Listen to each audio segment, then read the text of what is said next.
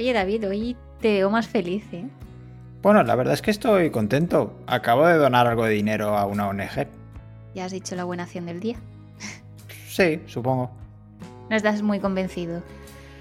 No sé, es que creo que me quedo corto con este tipo de acciones. No sé, al menos me gustaría poder colaborar de alguna otra manera. Mm, yo creo que te entiendo. ¿No has probado a implicarte más en alguna organización? ¿Implicarme cómo? Pues hay muchas organizaciones que buscan voluntarios de todo tipo para muchísimas tareas diferentes. Y es más, incluso puedes colaborar aportando tu experiencia y tu conocimiento. Eh, ¿Experiencia y conocimiento en qué? Pues no sé, en SEO, por ejemplo, o si se te da bien otra cosa. No sé, es que yo tengo muchas cualidades. bueno, pues eh, lo que sea. Pero lo que iba, eh, puedes buscar alguna institución que necesita ayuda en ese sentido, algo que puedas aportar y puedas dedicarle algunas horitas al mes. Mm, mm. Suena interesante, la verdad. ¿Por dónde crees que podría buscar? Pues internet, ya que nos movemos bien, mm. usemos el internet. Pero bueno, ahora que lo pienso, quizá puedes empezar buscando por, por tu zona, ¿vale? Por Barcelona, por aquí, por ejemplo, en Valencia, hay varias organizaciones, eh, por ejemplo, Asindown, que la he conocido hace poquito, que es una organización sin ánimos, sin fines de lucro, que apoya la autodeterminación de las personas con síndrome de Down Ah, suena interesante. ¿Y cómo podría ayudarles? ¿Cómo sería la colaboración? ¿Qué hacen? ¿Cómo se organizan? ¿Con quién tendría que hablar, Rocío? Yo, no lo sé, o sea, era solo un ejemplo, pero mira, si quieres vamos a, consultar con, con el gerente y vamos a preguntarle directamente. Perfecto. Hoy hablamos con Manuel Campos, gerente en Asindown Valencia. Manuel cuenta con más de 15, a 15 años de experiencia en el sector de la discapacidad intelectual, tanto en atención directa como en gestión de proyectos y centros a nivel nacional e internacional. En Asindown trabajan por la plena inclusión social y laboral de personas con síndrome de Down y también con discapacidad intelectual. Bienvenido, Manuel. Hola, Manuel, ¿qué tal? Hola, muy bien. Pues nada, muchas gracias por estar aquí y la verdad que estamos súper contentos de, tenerte y de preguntar tantas cosas porque eh, ¿cómo se define Asindown? ¿Cuál es su principal misión? Bueno, pues eh, Asindown, la principal misión, la que tiene es eh, poder ayudar a las personas con síndrome de Down y a sus familias a lograr lo máximo eh, que se hayan planteado en, en, en expectativas de vida que tengan cada uno. Al final sabemos, y los padres lo saben, que sus hijos van a tener limitaciones, pero que también van a tener muchas capacidades. Y entonces, Asindar lo que tiene que hacer es apoyarles en cada ciclo vital que se encuentre. Trabajamos desde que nace la persona, o incluso antes de nacer, eh, la persona con síndrome de Down, con las familias, cuando sabe que ya van a tener un niño con una niña con síndrome de Down. Y, trabajamos ahora y el otro, la, hace, la semana pasada inauguramos un centro nuevo de envejecimiento y es decir que ya tenemos todo el ciclo vital de las personas con síndrome de Down, que pasa por la formación, por el empleo, por el ocio, por el deporte, por, bueno, al final, por la vida independiente. Al final, eh, pues eso, intentamos trabajar todas, todos los aspectos para que puedan desarrollarse al máximo posible. Te vamos a hacer muchas preguntas sobre la organización y el centro este nuevo que comentas ahora, pero antes me gustaría saber un poco más de ti. Eh, tú eres gerente en Asindown. No sé si nos puedes decir cuáles son tus principales funciones en la organización. Pues sí, eh, yo llevo aquí, como decíais, algún año más, eh, cerca de 22, 23 años ya en la entidad. Empecé muy joven eh, cuando hice las prácticas de psicología y poco a poco pues he ido haciendo y tomando cargo de mayor responsabilidad. Y al final mis funciones es la de un poco coordinar todo, todo, todo todas las áreas que, que, tenemos aquí en la entidad. somos muchos trabajadores. la entidad hace, desde hace 6, 7 años ha pegado un cambio muy importante. Eh, atendemos a muchas familias, más de 600 familias estaremos atendiendo ahora en este momento. Y, bueno, pues soy un poco el que puede o el que debe coordinar todo, todo, todo esto para que al final puedas tener, todos los trabajadores cobren su sueldo, las familias estén bien atendidas eh, y podamos continuar con nuestra labor que, creo que es muy, muy buena. ¿Y, cómo empezaste en Asindown? ¿Por qué esta organización en particular? Pues, eh, pues casualidades de la vida. Yo iba a ser profesor de educación física y el día de antes de hacer las pruebas eh, físicas me hice daño en la rodilla y tuve que coger psicología. Y estudié psicología y después hice las prácticas aquí porque sí que tenía claro que quería trabajar con personas con, discapacidad. Y bueno, y cuando me metí en este mundo me di cuenta que, que este era mi campo que quería trabajar, pero que tenía que trabajar conforme me habían educado a mí, no sabía trabajar de otra forma.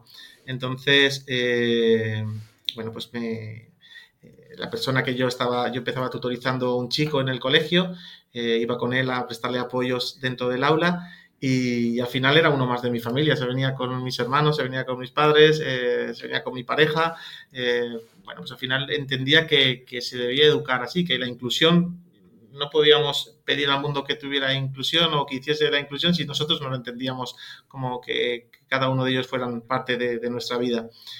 Y eso que fue una experiencia novedosa, piloto en mi vida, al final empecé a trabajar aquí eh, como técnico de mediación sociolaboral, buscando empleo a, personas con síndrome de Down, con discapacidad intelectual.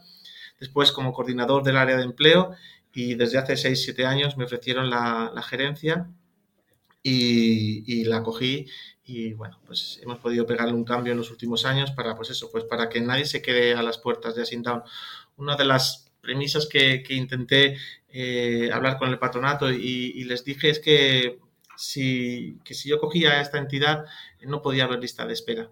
Eh, no, queríamos, no, nadie, una familia no puede estar esperando ahí que atiendan a su hijo o a su hija y que esté meses y meses esperando a una plaza, no. Que si alguien tenía necesidad, nosotros tendríamos que crear el recurso. Si, lo teníamos, lo utilizaríamos y si no, lo tendríamos que crear. Porque al final estas necesidades eh, están ahí todos los días y nosotros tenemos que, darle solución. Y así hemos hecho. Eh, eh, hemos ido creando servicios y programas, aumentando muy mucho. Hace 6-7 años, cuando cojo la gerencia, éramos 20 y pocos trabajadores. En el presupuesto de este año, que lo acabamos de cerrar, pasaremos ya de los 100 trabajadores, eh, que para ser una ONG es muchísimo, con un presupuesto alto.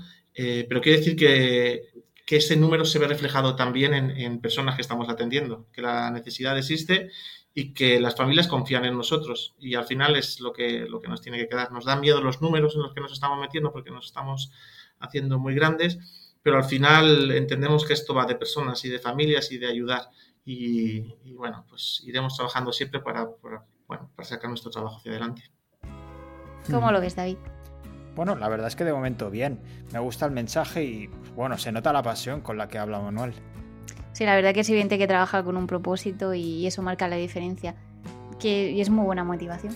Totalmente necesaria. No me imagino lo que debe suponer llevar adelante una organización así con las dificultades y complicaciones que conlleva. O sea, al menos a mí me cuesta mucho imaginarme qué implica. Mm, sigamos preguntando y entonces así nos hacemos una idea de primera mano, ¿vale? ¿Y cómo os organizáis? Porque sois tantos que ¿cómo haces esa tarea? Sí, mira, pues la, fundación tiene eh, un órgano que es el patronato, que son padres de personas con síndrome de Down, padres y madres y hermanos eh, de personas con síndrome de Down, que digamos que son quien eh, es el órgano más directivo de todo esto.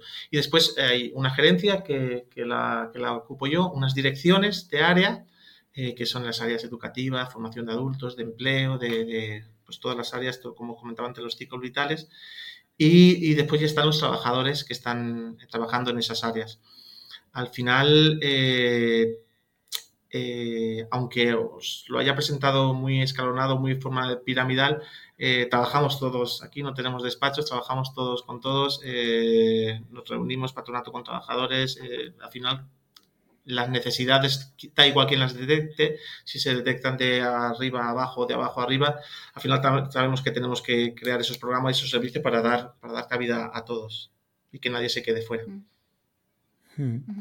Ya nos has hecho bueno, una pequeña imagen de, de, cómo os organizáis, ¿no? Pero ¿cómo tomáis decisiones? No sé si también seguís esa estructura, como dices, es todo más horizontal.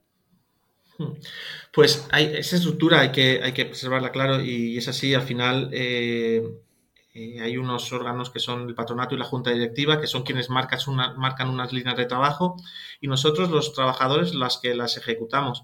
Obviamente estamos muy alineados ellos y nosotros. Eh, por ejemplo, la última línea estratégica que la que estuvimos trabajando y que ya nos hemos metido muy de pleno era el tema del envejecimiento de las personas con síndrome de Down, luego si queréis hablamos.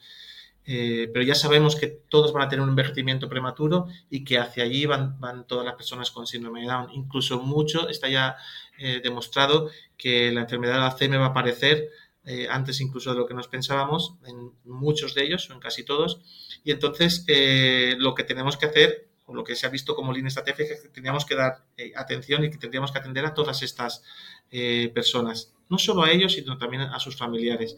Y entonces, eh, está claro, da igual donde, como os decía, donde se detecte esa necesidad, al final, eh, eh, tanto patronato, junta directiva como los propios trabajadores, sabemos que este es un punto en el que tenemos que trabajar ahora, que tenemos que desarrollar muchos servicios y programas, porque, porque es lo que nos vamos a encontrar en un futuro.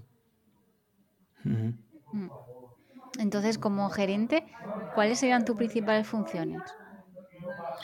Pues eh, mis principales funciones como gerente es eh, coordinar todas las áreas, es, es tengo la responsabilidad también económica de que no falte para poder sustentar la, eh, entidad, la relación con la administración pública también, con las empresas a nivel privado, servir de, de, nexo de unión entre la junta directiva, patronato y los trabajadores, eh, también la atención a familias, porque hay familias que quieren hablar contigo porque tienen pues, problemas más particulares.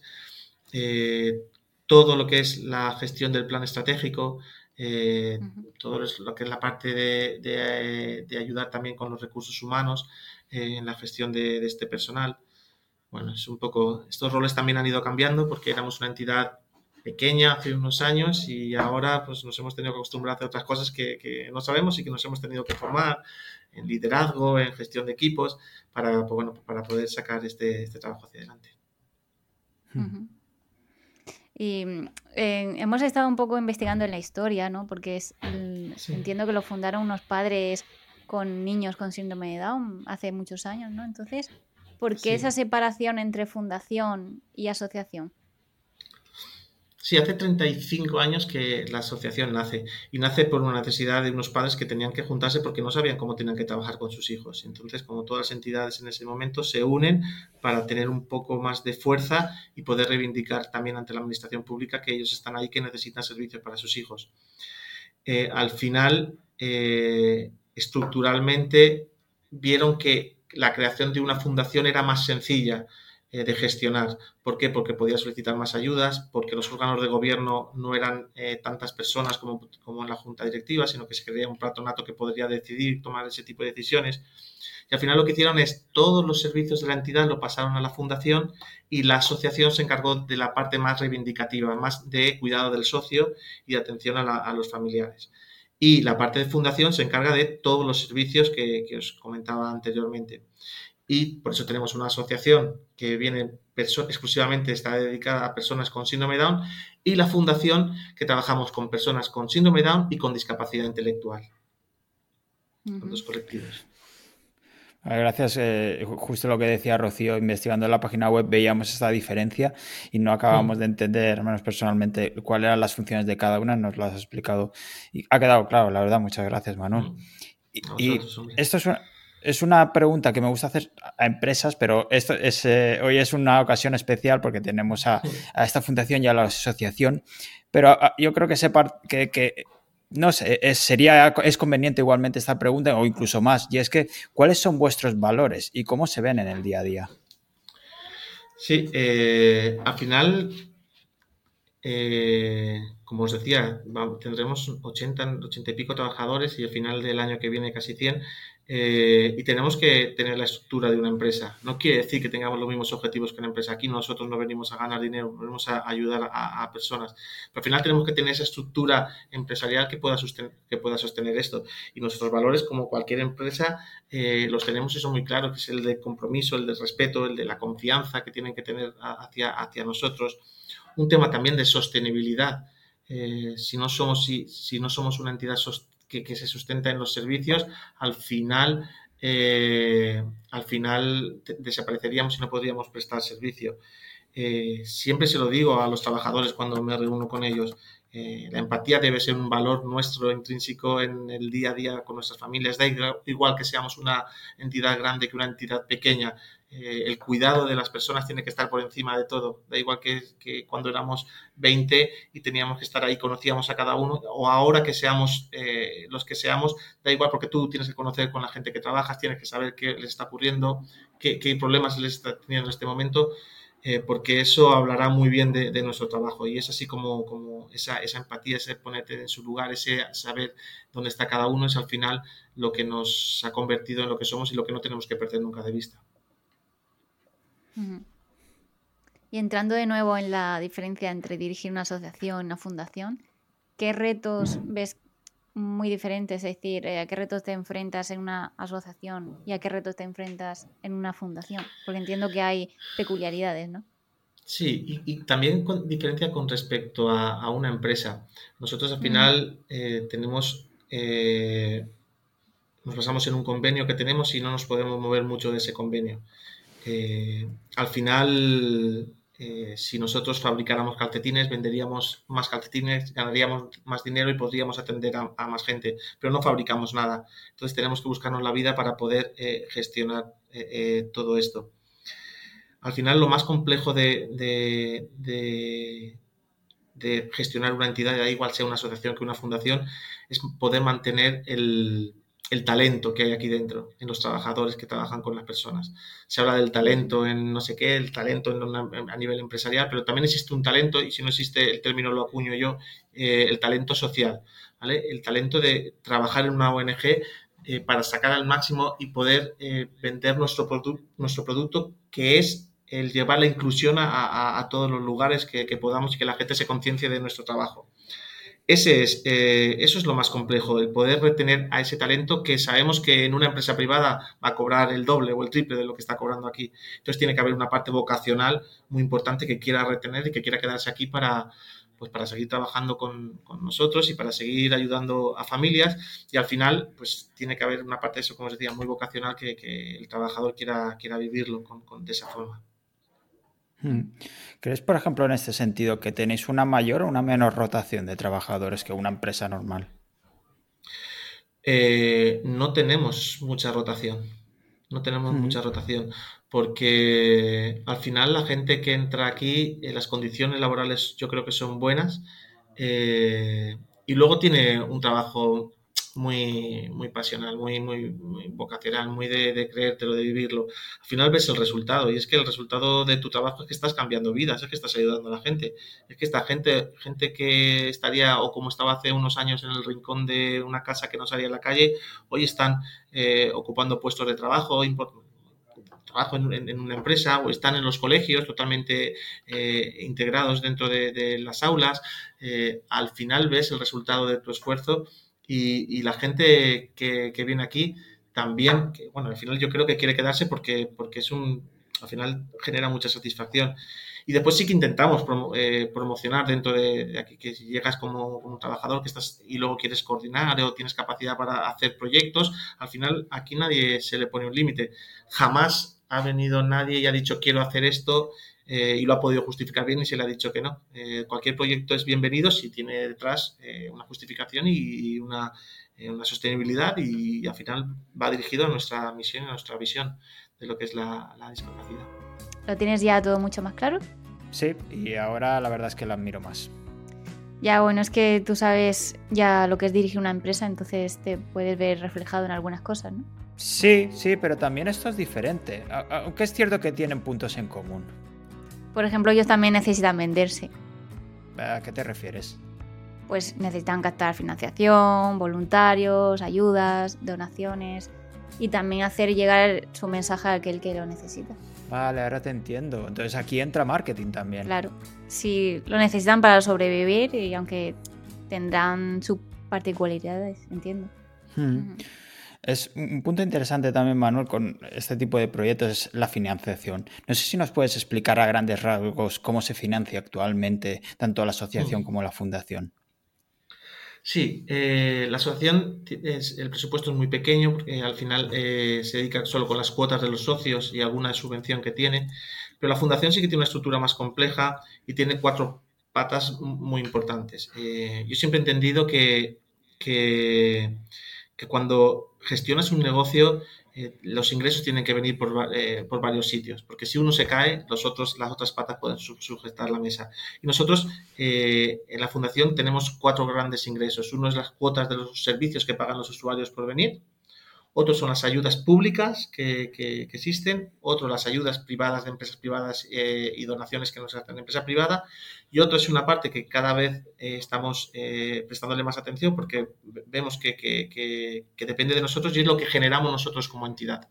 Y es todo esto que veis detrás de mí, que son todos los eventos y conciertos y, todo lo que hacemos, que al final lo que hace es que no tengas que depender de la administración pública, que no tengas que depender de subvenciones de empresas privadas, sino que tú tengas la capacidad también de generar ingresos para poder sujetar tu, modelo de entidad que tienes. Hmm. Y respecto a estos servicios, eh, eventos y demás que organizáis, ¿qué canales de captación soléis utilizar más o qué canales de difusión soléis trabajar más? Sí, al final eh, hubo una época en que teníamos que buscar usuarios para los servicios, porque recibíamos ayudas y no teníamos usuarios. Hoy por hoy el boca a boca ha hecho que tengamos mucha demanda de nuestros servicios y que no tengamos que venderlos fuera, sino que al final acabamos toda la gente que va viniendo, eh, pues intentamos atenderla si, cumplen, bueno, si está dentro del colectivo que nosotros atendemos. Eh, utilizamos redes sociales también para poder eh, captar fondos, para poder llegar a las empresas, para poder llegar a la gente que utilice ese tipo. Utilizamos el Facebook para una gente más mayor, el Instagram para una gente más joven, utilizamos el LinkedIn para las empresas, utilizamos todas las herramientas que, que tenemos ahora para dar a conocer nuestros servicios y nuestra forma de trabajar que es, creo, diferente a, lo que están haciendo por ahí muchas entidades sociales. Mm. ¿Cuál es, esa diferencia? Pues mira, la diferencia es que nosotros hace, como os decía, 6-7 años apostamos por la cultura, por la cultura eh, para llegar a la sociedad. Entendimos que lo que te toca la patata, lo que te toca el corazón, eh, es esa cultura, el cine, el teatro, la música, eh, que si tú la llegas y la, entiendes bien, al final te transforma. Y entonces eh, hemos hecho, un poquillo, hemos hecho cortometrajes, hemos hecho eh, conciertos, hemos hecho, hemos estado en los, en los preseleccionados en los Oscars, perdón, en los Goya, aquí en España, con una preselección para los Oscars, también con un cortometraje. Eh, también estamos trabajando en un corto también para, para, el año que viene. Y esa es un poco la idea, contar nuestra historia, pero contarla también con, con calidad para que, para que sea un altavoz. Eh, porque podríamos haber hecho un vídeo con un móvil y no, invertimos un dinero porque sabemos que ese dinero, ese dinero luego nos va, nos va a volver. Si hacemos cosas de calidad, al final la gente las ve, al final la gente las quiere, al final la gente las comparte y eso es el, el sabemos que tiene un coste, obviamente, pero es que eh, las empresas quieren colaborar con entidades sociales, pero con entidades sociales que trabajen bien. No quieren dar su dinero por ahí sin saber dónde va ese dinero. Entonces nosotros, cada euro que entra, este, eh, que, entra en esa entidad, las empresas que han colaborado con nosotros saben a qué va destinado, si va al centro de formación, si va al centro de envejecimiento, si con esto hemos puesto a gente a trabajar. Eh, todo eso, esa transparencia eh, nosotros tenemos el sello de la Fundación Lealtad que nos dice que todo lo que estamos haciendo es súper transparente y el que quiera poder revisar nuestras cuentas y sabemos desde el último euro que entra hasta el primero, sabemos dónde va destinado. Y eso también, de cara a las empresas, es, muy sencillo trabajar. Sí que es verdad que en, la web, bichando por la web, vi el tema de transparencia, que subís ahí vuestros balances, mm. subís todo. Así que, es verdad todo lo que está contando Manuel. Y, el tema de, entiendo que para captar a voluntarios, eh, donaciones hmm. y llegar a, las familias de, quien necesita este servicio, entiendo que trabajáis de forma diferente, ¿no? Porque son públicos diferentes. Efectivamente, al final eh, sabemos cómo trabajar con las empresas y lo que quieren las empresas. Eh, por ejemplo, ahora estamos ayudando a gestionar la RSC de IKEA. Eh, todo el tema de responsabilidad social corporativa de una empresa que queremos, bueno, que sabemos que es muy importante, que trabaja, que viene del norte de Europa, que tiene una forma de trabajar muy estructurada y que han elegido a Sindown para poder desarrollar sus proyectos también. Nosotros hace ya mucho tiempo que no vamos y tocamos a la puerta y decimos, ¿nos ayudáis a...? No, ya, eso ya está lejos de... No. Tocamos a la puerta y decimos, ¿en qué podemos ayudaros? o nos tocan a la puerta nuestra y decimos en qué podemos ayudarnos. Entonces, porque sabemos que ellos nos pueden ayudar a, conseguir nuestros objetivos, pero nosotros también a conseguir los suyos. Entonces, que podamos hacer proyectos y proyectos de verdad que, que iréis conociéndolos en breve eh, con empresas como pueden ser IKEA, multinacionales o, incluso empresas, pequeñas. Es que no pasa nada. Al final, quien quiere ayudar, ayuda. Eh, eso también habla, habla bien de, de, como entidad hacia dónde tenemos que ir eh, y seguir trabajando esta responsabilidad, porque al final que ni que haya un chico o dos o tres eh, usuarios nuestros trabajando, es imagen de IKEA y pasan por ahí muchas miles de personas a cabo de, la semana y a cabo de los meses y están viendo que es una entidad, que, es una empresa que, ha apostado por la inclusión, que está haciendo muchos más proyectos. Ahora tenemos un proyecto de formación dentro que nuestros usuarios de formación están allí, 14, 15 personas formándose por las mañanas, haciendo prácticas. Eh, tienen contratado a tres personas, es decir, que al final eh, eso, ese modelo lo intentamos exprimir al máximo para que la empresa también se beneficie y, claro, lo ven, que sí que les ayuda, les, les, es beneficioso también a ellos poder trabajar con la SINDAP. Aquí eh, te hay que preguntar una cosa y es el tema de la responsabilidad social, que muchas mm. empresas lo usan por, fines eh, puramente mm, desinteresados, pero es verdad que a veces se utilizan mucho para maquillar o para tapar cierta crisis que han tenido. ¿Cómo podéis detectar a... Porque yo sé que tiene que ser difícil, ¿no? Detectar a esas empresas que realmente vienen por el puro maquillaje, ¿no? Pues eh, los detectamos y hay veces que nos cuesta y, les regalamos cosas eh, y hacemos y llevamos un tiempo trabajando con ellos y decimos cómo no lo hemos visto antes, eh, pero cada vez lo vemos venir que la persona que se lo cree eh, viene y viene ofreciéndote y no te pide nada. Y el que viene pidiéndote eh, que le saques en tus redes porque tiene mucha repercusión, que le acerques a famosos, que trabaja contigo, que no sé qué, decimos este no, este se está equivocando, no, no, no es, no es, este no es nuestro objetivo. Y eso, pues bueno, cada vez aprendes a verlo, la experiencia te lo va enseñando y lo que antes nos costaba tres o cuatro meses ver, ahora cuando entran por la puerta algunos ya decimos, con vosotros no vamos a trabajar. Y también podemos permitirnos decir eso, que con vosotros no vamos a trabajar, porque no lo estoy gestionando bien. Claro. Hmm. Y, a ver, son gajes del oficio, así que te tenemos que preguntar, pero no sé si nos puedes contar algo más relacionado con desarrollo web, marketing, branding, no sé cómo lo trabajáis. Sí, pues eh, nosotros trabajamos, bueno, hace el cambio este que se produjo hace unos años fue porque entendimos que, podíamos hacer muchas cosas, pero si no la contábamos no, tenía sentido. Se quedaba de puertas para adentro y, fue cuando metimos una parte de marketing importante y una inversión importante en marketing para contar simplemente lo que hacíamos. Hablamos con la gente, eh, nosotros, bueno, contactamos con muchas empresas porque estábamos buscando, durante mucho tiempo estuvimos buscando nuestro claim esta parte, este eslogan que identificara Down y no lo encontrábamos, no había forma.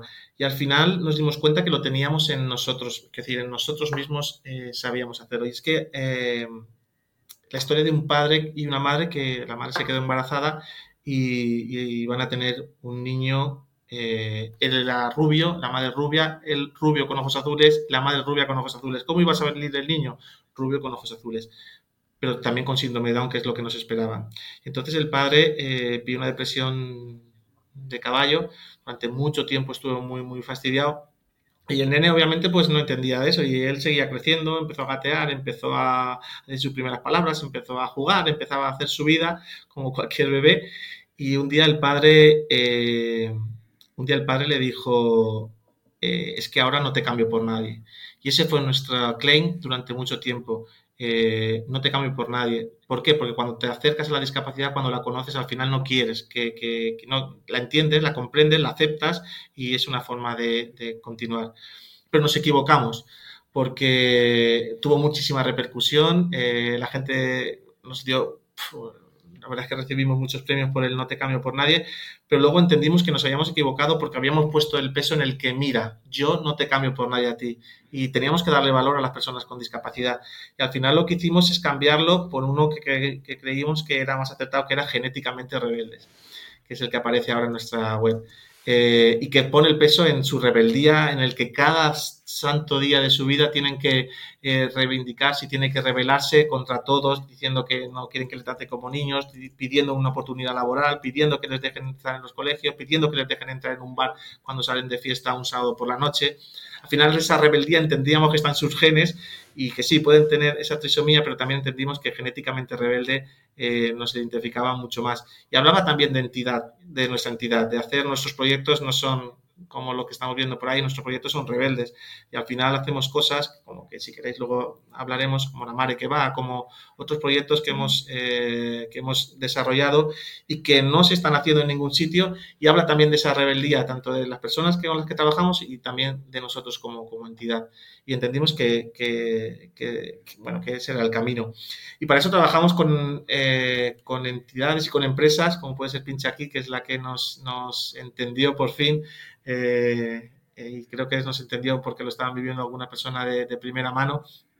Y, y, la verdad es que nos cambiaron el diseño de marca, nos cambiaron toda la imagen que teníamos de Down. Veníamos de un logo muy antiguo, de hace eso de 30 años, eh, en, el que, en el que tenía sentido en su momento porque era una madre, un padre acogiendo a un niño, pero después nos dimos cuenta que nosotros ya no somos eso, sino que los niños van a su historia, hacen su vida y al final esa rebeldía es la que teníamos que mostrar. Y esto nos hicieron todo este diseño de marca, nos hicieron toda la parte de comunicación, todo el rebranding, bueno, eh, nos dieron la vuelta y yo siempre estaré muy, muy agradecido, sobre todo a las dos personas que, nos ayudaron a, a elaborar este, este cambio tuvo que ser un cambio valiente, arriesgado también. No sé cómo, cómo fue la presentación cuando os presentaron la marca. ¿Hubo ese flechazo el que lo sentiste en el momento? Sí, sí, porque, eh, porque tenía, llevaba mucho tiempo buscando a alguien que me diese el flechazo y ninguna de las empresas que venían nos entendían. Eh, tenían más miedo que nosotros de cambiar la marca, de cambiar el diseño, de cambiar todo. Y, como decía Pincha aquí, nos entendió perfectamente. Eh, yo creo que también tenían ese gen rebelde y, nos entendieron a la perfección y pudimos cambiar todo. Eh, lo llevamos a un patronato, a una junta directiva, eh, la gente lo ve algunos con reticencias, pero después todo el mundo ha visto que ha sido para mejor, que hemos cambiado, que es una imagen mucho más moderna, que bueno, pues todo eso nos ha ayudado también a posicionarnos como estamos. Eh, y yo creo que hay que ser valiente, que al final el que se queda haciendo lo mismo siempre, mm, bueno, pues, pues seguirás haciendo lo mismo siempre. Y al final este mundo que va tan rápido y cambia tan rápido, eh, o te adaptas o, te, te, quedas, te quedas fuera. Y nosotros hemos intentado subirnos y encima nos hemos subido y nos gusta la velocidad y nos gusta hacer todo este tipo de historias, nos sentimos cómodos. Y, yo creo que pues las empresas, las familias también incluso ahora eh, están viendo que lo que estamos consiguiendo, pues eso, eh, que antes lo veíamos como una locura, ahora se está volviendo en, proyectos que al final no perdemos eh, la visión nuestra, que es atender y cada vez atendemos con mayor calidad a las personas con síndrome de Down y con discapacidad. Y ahora cambiando un poquito de tema.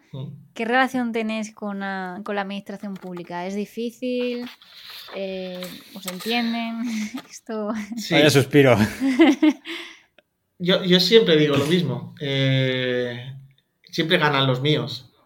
En la administración pública, yo no. Eh, al final, y creo que también esto es cierto, que la discapacidad no se puede utilizar como una herramienta política y hasta ahora todas las personas o todos los gobiernos que están pasando, sean locales o a nivel nacional, al final están respetando eh, a las personas con, discapacidad. Eh, no, no, quiero que ni creo que se pueda utilizar a estos colectivos, a, estas entidades eh, como arma para hacerse, para atacarse como están haciendo con otras cosas. Al final hay líneas que no se pueden pasar y yo creo que el de la discapacidad, por lo menos ahora, lo están respetando un poco. Eh, nosotros con todos los políticos y con toda la administración intentamos venderle nuestros proyectos y al final eh, no entendemos ni de colores ni de entendemos que de personas y el que quiera ayudar a personas para nosotros es bienvenido siempre. Hmm. ¿Y cómo colaboráis con otras empresas o, personas reconocidas? ¿Es con acciones concretas o si colaboráis de alguna manera continua? Sí, eh, es que, claro, os enseñaría todo lo que tengo por aquí. esto no sé si queda muy bien, pero bueno, para que, lo veáis, eh, todo lo que estamos haciendo, todo eso es eh, empresas y entidades que, con las que estamos trabajando. al final, como os decía, no les vendemos nada. Decimos que creo que podemos ayudarles también incluso nosotros a ellos. Eh, no sé si lo sabéis, el primer cortometraje que hizo Alejandro Sanz no fue con una multinacional ni con nada, lo hizo con la Sindown. y participó en el cortometraje con distintos y, al final le presentamos una historia una historia que sabíamos que, le iba a gustar y que no iba y que era imposible que dijese que no. Y no había hecho un cortometraje ni, quería meterse en ese lío, pero lo leyó y lo entendió y le gustó y decidió participar con nosotros. Claro, si entra Alejandro Sanz, eh, entra Fito, ayudarnos con las camisetas de, que hemos hecho con marcas como Scalpers, entra Sole Jiménez, entra Carlos Goñi, entra eh, Pablo López, entra, bueno, pues eh, al final trabajamos con nuestra historia, que es trabajar con la cultura. Y es que todo esto que os he presentado detrás es cultura, es música, es teatro, es, cine, eh, y es la, herramienta que nosotros utilizamos para poder llegar a, muchísima gente.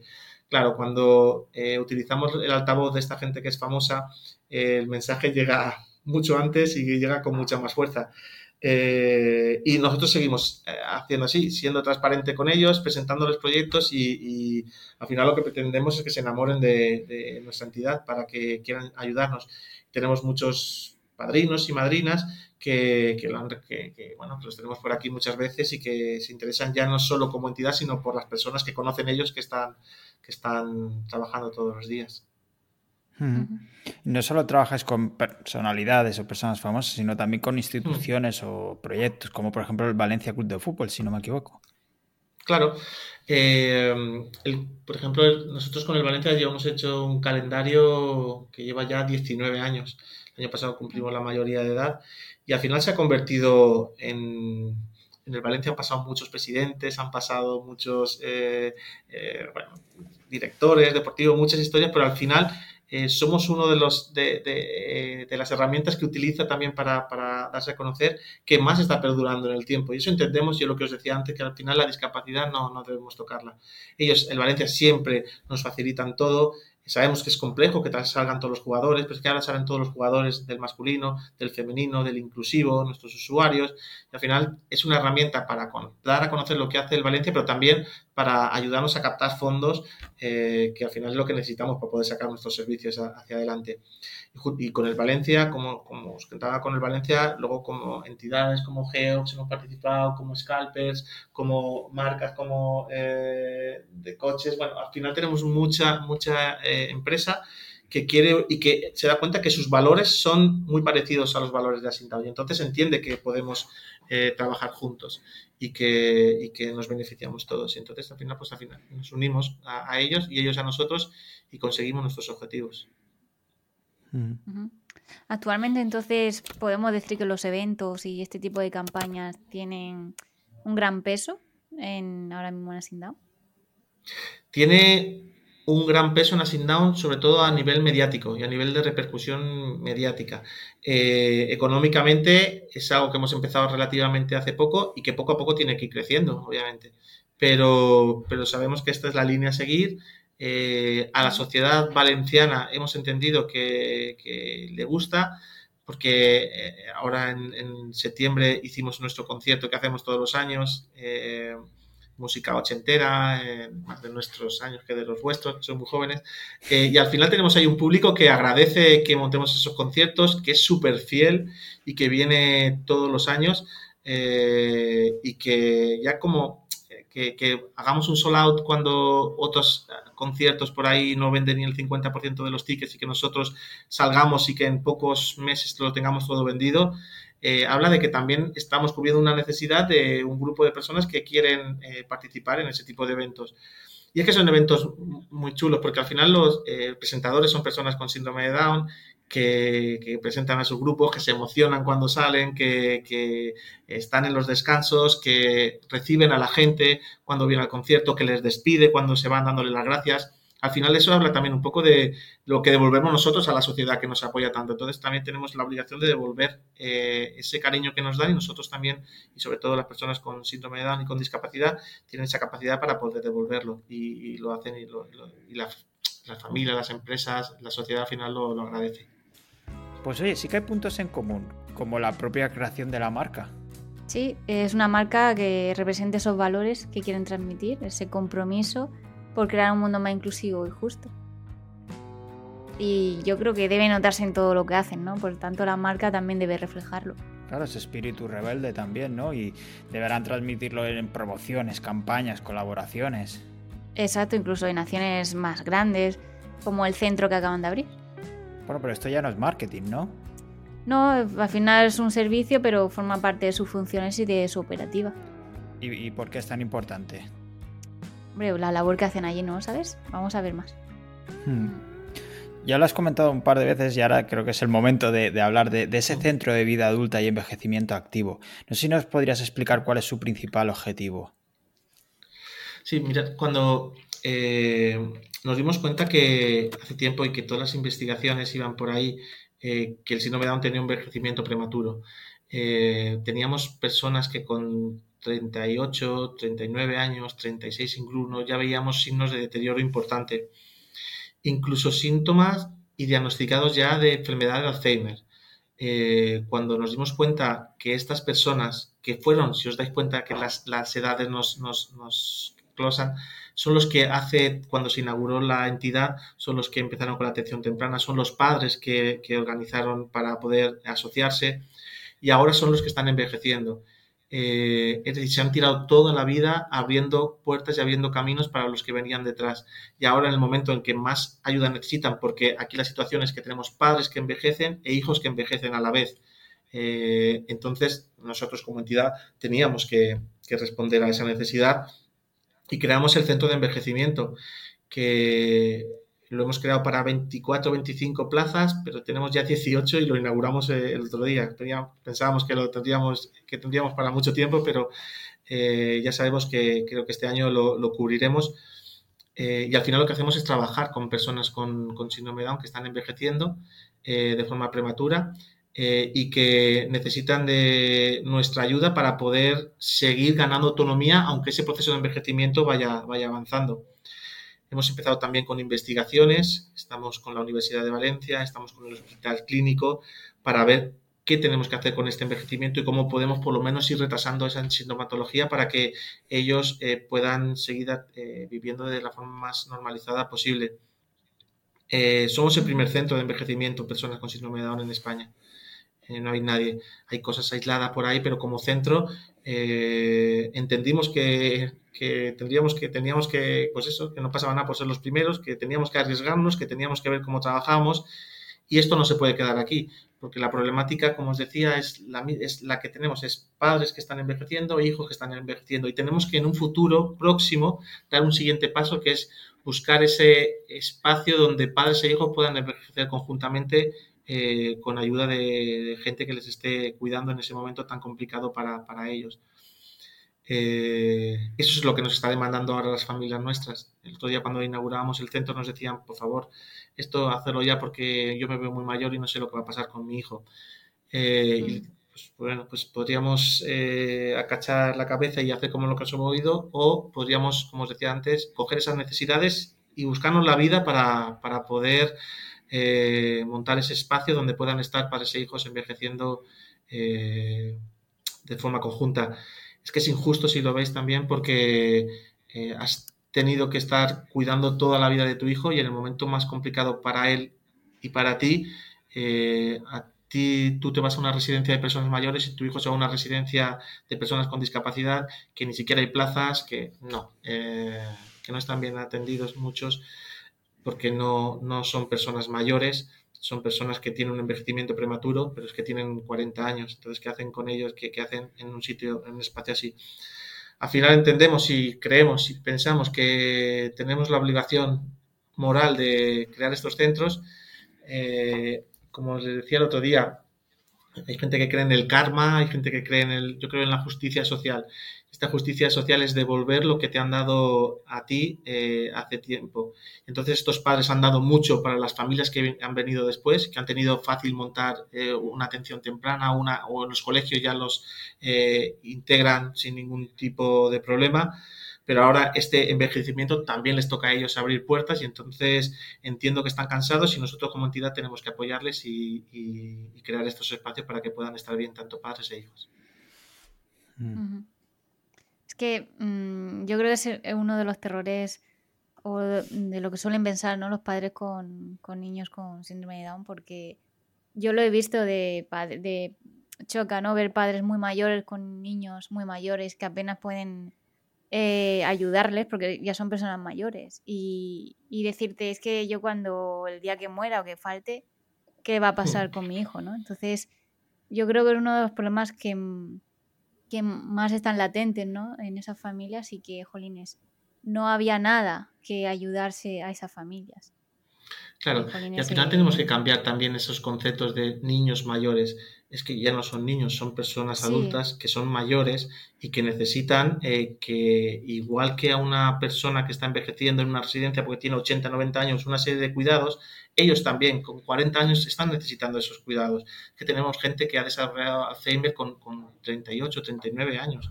Eh, que estaba trabajando hace meses, estaba trabajando, reponiendo o trabajando en una administración pública y a día de hoy no puede tener esa autonomía ni siquiera para desplazarse en autobús cuando antes lo hacía o, simplemente eh, poder comer ya eh, de forma autónoma.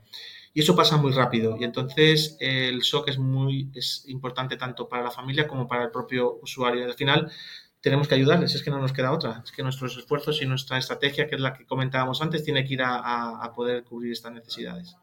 Tenemos la obligación de mm. hacerlo. Y dentro de, bueno, de vuestros servicios, ¿cuál es, el, ¿cuál es el que más se demanda actualmente?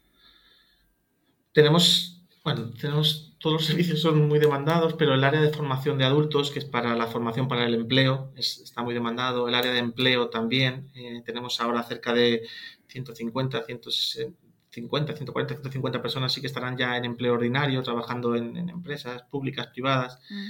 Eh, tenemos también una parte psicosocial, es aquellas personas que, porque el mercado laboral no les está ofreciendo eh, un puesto de trabajo y porque tienen otras limitaciones que le van a impedir ocupar un puesto de trabajo, eh, al final tenemos también que trabajar con ellos para dar, dotarles de la máxima autonomía para poder hacer hasta donde lleguen. Es algunos a lo mejor su, eh, su, autonomía llegará consiguiendo un puesto de trabajo y siendo autónomo económicamente y buscándose un piso y, y viviendo con una compañera o con un compañero de piso. Y el otro, la máxima autonomía pasa por comer él solo. Y tenemos que trabajar con todo el mundo. Y tenemos que luchar porque esa autonomía la puedan conseguir los dos, porque es un derecho que tienen como, como personas poder hacer eso. Y ahora, y ahora pues, eh, estamos trabajando con eso, con en todos los servicios nuestros. Eh, tenemos mucha demanda porque, porque trabajamos con aquellas personas que tienen mucha autonomía, pero también con aquellos que tienen más dificultades y que de mucho tiempo han estado olvidados y han estado dejados de la mano y ahora eh, hemos entendido que, que, también tenemos que trabajar con ellos. Mm.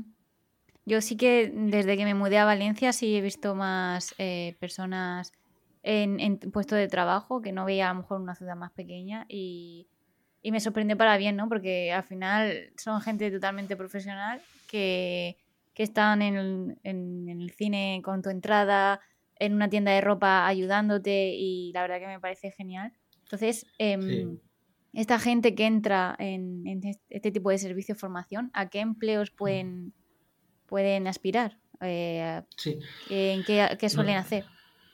Sí, nosotros eh, hacemos una formación, digamos, general y luego otra formación más específica. Una formación más general en formación y orientación laboral eh, para poder ocupar cualquier puesto y luego sí que tenemos una rama muy potente que es en tema de hostelería, otra de oficina, otra rama de reposición.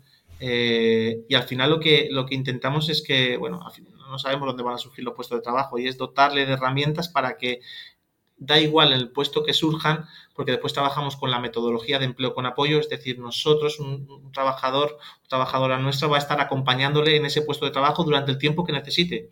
Hay gente que lo necesita durante un mes y hay gente que lo necesita durante tres meses. Eh, estamos entrenándole en ese puesto para que pueda adquirir esas habilidades y pueda desarrollarlo y después poco a poco vamos desapareciendo para que esa autonomía pueda tenerla. Nunca desaparecemos totalmente del puesto de trabajo, siempre hay eh, coordinación con, los directores, con los jefes, con los apoyos naturales que tiene el puesto de trabajo por si surgen nuevas tareas, por si tiene cualquier problema. Y al final lo que conseguimos es tener eh, personas con síndrome Down trabajando en la empresa, tanto pública como privada, eh, con una autonomía total, porque hay gente que tenemos ya 20 años trabajando, 25, y están muy bien. ¿Y qué nos puedes contar de la iniciativa La Mara que va? La Mara que va, eh, esto claro, cuando lo contamos fuera de Valencia no lo entienden. El otro día estuvimos en, en Costa Rica y hablamos de la mare que va y claro, tuvimos que explicar la expresión la mare que va lo que significaba. Y le decíamos, es que en, en España cuando, o en Valencia, cuando algo te sorprende, decías, la mare que va. Este proyecto nace como, como, como eso. Cuando contábamos a las empresas a lo que nos íbamos, que íbamos a hacer allí dentro, decían, la mare que va. Y dijimos, pues mira, así se va a quedar el nombre, la mare que va. Eh, la mare que va es un centro de, es un centro de formación en hostelería en el que vamos a trabajar en tres, en, tres puntos diferentes. Uno va a ser eh, la formación para los usuarios nuestros en hostelería, en cocina, en sala. Eh, otro va a ser en la creación de eventos que vamos a tener allí dentro. Eh, eventos pequeños y eventos grandes donde van a estar nuestros usuarios. Y, otro, eh, y otra línea de la Mare que va es eh, la parte, digamos, más de desarrollar todo lo que tiene que ver con la fundación. ¿vale? Entonces, en esas líneas nos estamos, al final, es una escuela de hostelería donde tenemos ahora 10 chicos formándose que van a empezar ya pronto a tener sus primeros contratos laborales porque vamos a tener eventos y hay algunas empresas que trabajan eh, en la hostelería eh, como Gourmet Catering que trabaja con nosotros y que va a contratar a estos, a estos chicos para poder hacer eh, los servicios cuando nos vengan mucha, mucha gente. Al final lo que la madre que va es una excusa una excusa para poder sacar a personas a trabajar y poder dotarles de un puesto de trabajo para, para ganar su autonomía. Pues una, es una excusa que las empresas han acogido muy bien y han entendido que si yo tengo que vender un producto, si yo tengo que llevarme a un cliente, me lo llevo allí porque esos son mis valores. Esos, no tengo que llevármelo a un hotel de lujo porque eso ya no se lleva a venderles una moto que no soy yo. Entonces, las empresas han entendido que, y por eso nos están cerrando muchos eventos y muchas reuniones de trabajo, que yo cuando voy allí no tengo que explicar nada más. Tengo que ponerme a trabajar con el cliente que venga porque el resto ya lo está viendo. Nosotros le servimos un desayuno, le servimos la comida, servimos, le preparamos todo para que puedan tener todo su espacio bien. Al final, eh, que te sirvan personas con discapacidad, que te sirvan comida, comida buena, eh, o desayunos que no son los que te encuentras por ahí de bollería, no, ahí todo lo hacemos nosotros, eh, está todo cuidado con, con, cocineros que tienen mucho renombre aquí en Valencia y, al final hemos creado, bueno, un espacio donde, donde totalmente acristalado para que la gente que no ha trabajado nunca y no sabe cómo se trabaja con personas con discapacidad, por el cristal puedan ver cómo se trabaja, que al final es normalizar todo como, como, lo que estamos haciendo. Estos chicos irán saliendo de forma puntual a, eventos y cuando hayan salido a unos cuantos que ya vemos que están formados, pues eh, eh, buscaremos trabajo en la hostelería o en reposición, donde veamos para, tener pues, su contrato laboral, su contrato indefinido, como es lo que aspiramos todo para poder tener esa autonomía. Mm. Qué bien. Y en el tema de voluntarios, eh, cuando hay personas que, bueno, que se acercan a vuestra asociación para eh, unirse, que tienen que cumplir algún requisito, entiendo. Sí, pedimos solo un requisito y es que sea buena gente. Si ese requisito lo cumplen, eh, tenemos ya cubierto casi el 90%. Luego sí que les pedimos que hagan un curso de formación con nosotros para explicarle qué es Asing Down y cómo se trabaja con personas con discapacidad, porque hay gente que no ha trabajado nunca, que tiene muy buena voluntad. Y, y, después de ese curso, que incluso es un fin de semana, que pasan con nosotros, que pasa con usuarios, que estamos conviviendo todos juntos, al final la gente se queda como voluntaria y, y ves que muchos de esos voluntarios luego empiezan a estudiar carreras sociales, psicología, eh, educador, porque quieren dedicarse a este mundo y han descubierto que, esto les apasiona. Y al final, pues eso es lo que hablábamos antes y lo que hablábamos de nuestro claim. Al final, cuando te acercas a la discapacidad y la conoces, es que es todo mucho, mucho más sencillo. Y entiendo que buscáis más una colaboración continuada, ¿no? Para que la gente se acostumbre y el voluntario también se acostumbre y coja cariño, ¿no? Eh, se normalice todo, ¿no? Sí, lo que pasa es que también eh, entendemos que el tema del voluntariado es muy complejo ahora, que vivimos en una sociedad donde somos, hemos vuelto muy individualistas, donde mm. entonces al final le pedimos a cada uno lo que puede dar. Eh, si puedes venir un, viernes cada mes, pues un viernes cada mes. Si vienes todos los viernes, pues encantado y, que nos puedas ayudar. Y tenemos voluntarios jóvenes que acaban recién salidos de la carrera y gente que está estudiando y voluntarias y voluntarios mayores que, desde su experiencia nos están aportando mucho, tanto a, los profesionales como a los, a los, usuarios. Pues sí que ha sido interesante toda esta parte de iniciativas y servicios. esto también se parece mucho a una empresa. Sí, me gusta mucho cómo combinan esas dos ramas, ¿no? Es muy interesante y algo que no me había planteado hasta ver su caso, la verdad. Hmm. La verdad es que está muy bien cómo crean iniciativas como La Mara que va, que tiene un impacto tan directo. Y luego todo el aspecto cultural con cortometrajes, eventos, conciertos, es una pasada.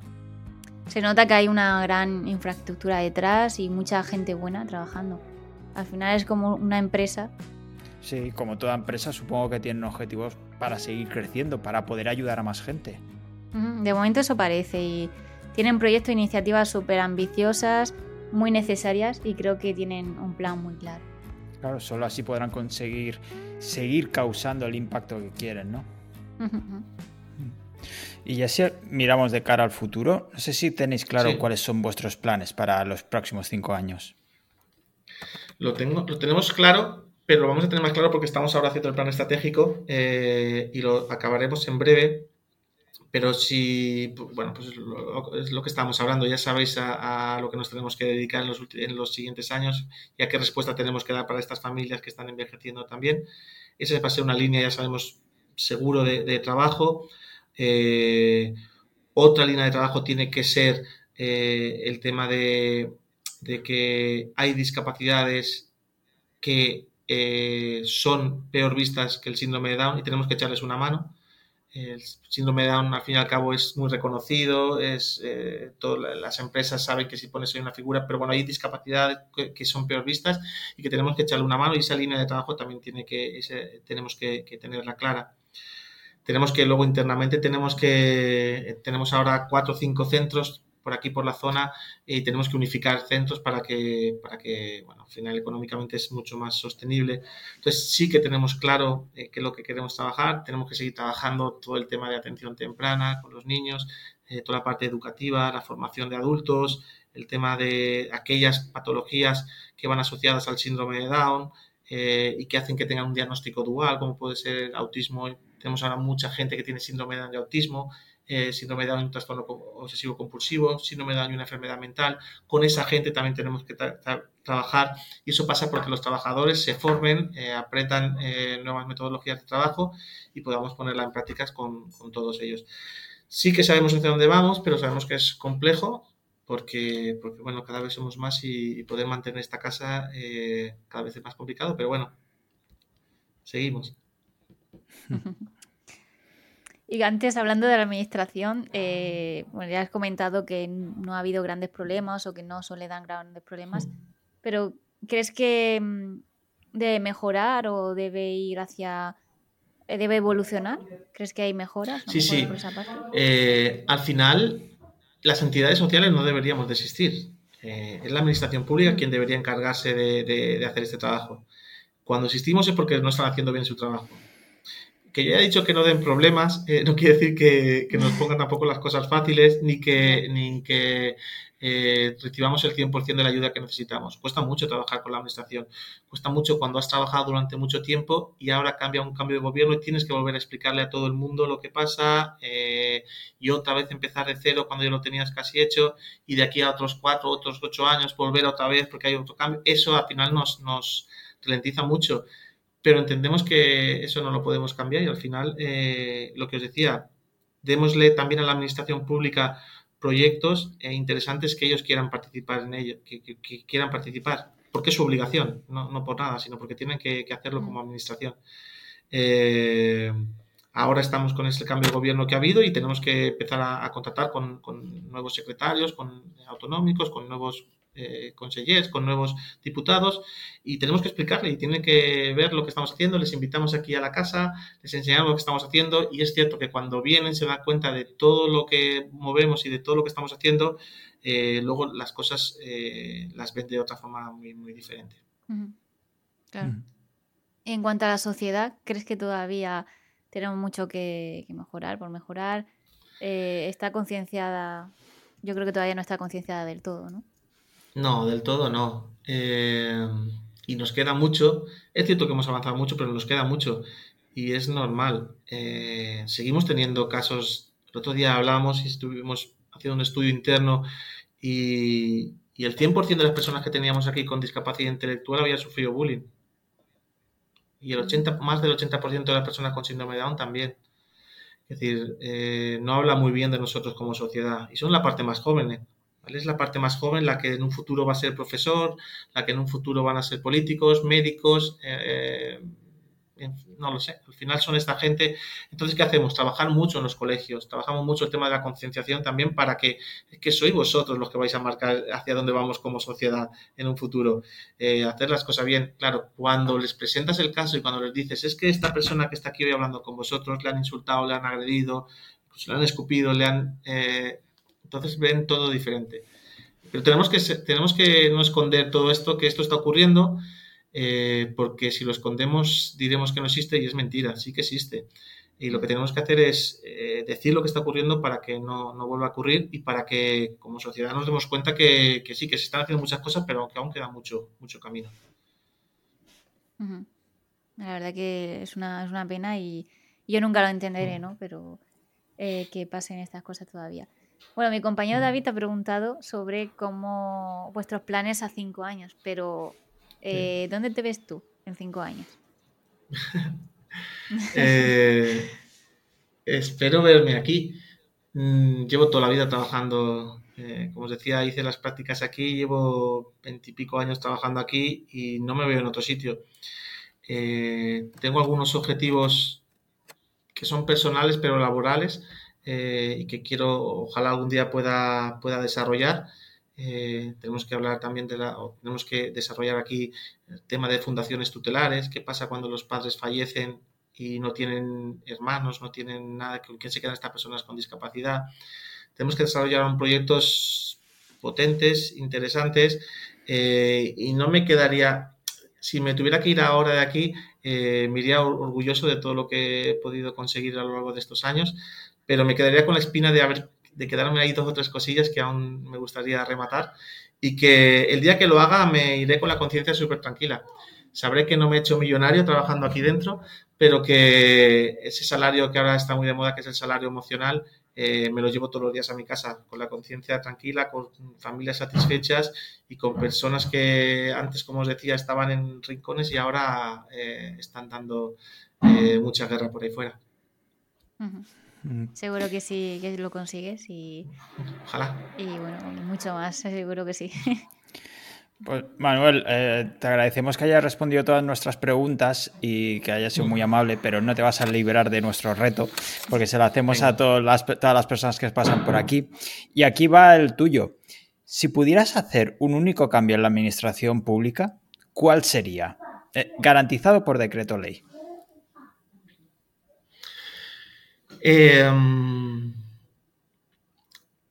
yo creo que el cambio que haría sería el que todas las necesidades que una persona tiene por ser discapacidad, por tener discapacidad, estuvieran cubiertas.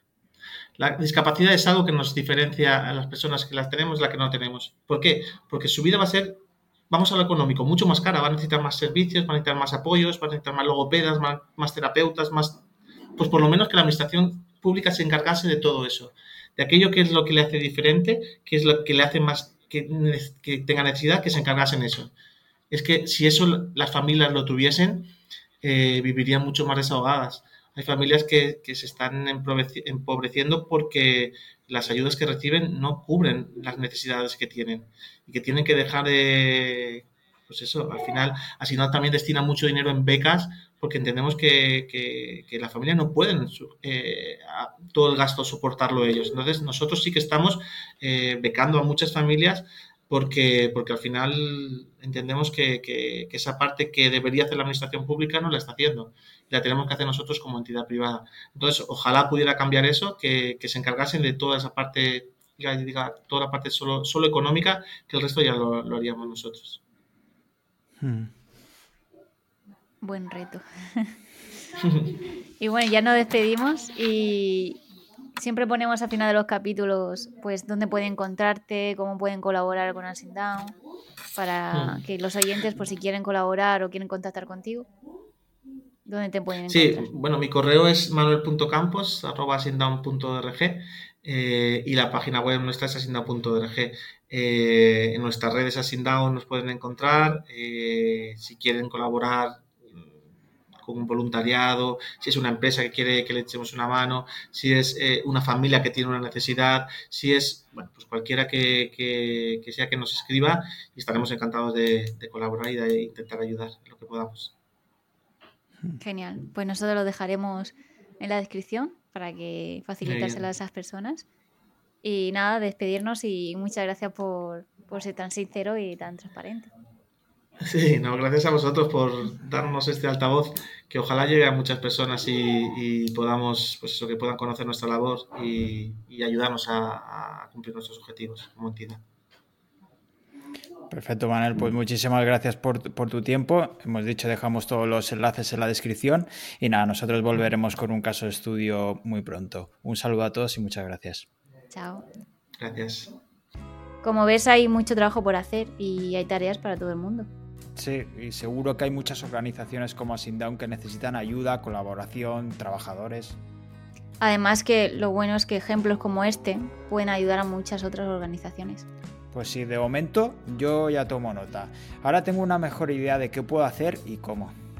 Cualquier aporte es bienvenido y desde un punto de vista egoísta creo que va bien hacer algo con un propósito así. Desde luego. Mira, me siento como un superhéroe ahora. ¿Por qué? Pues porque voy a utilizar mis poderes para hacer el bien. A ver, está bien, pero tampoco te pases. Pero oye, si duermes mejor por las noches.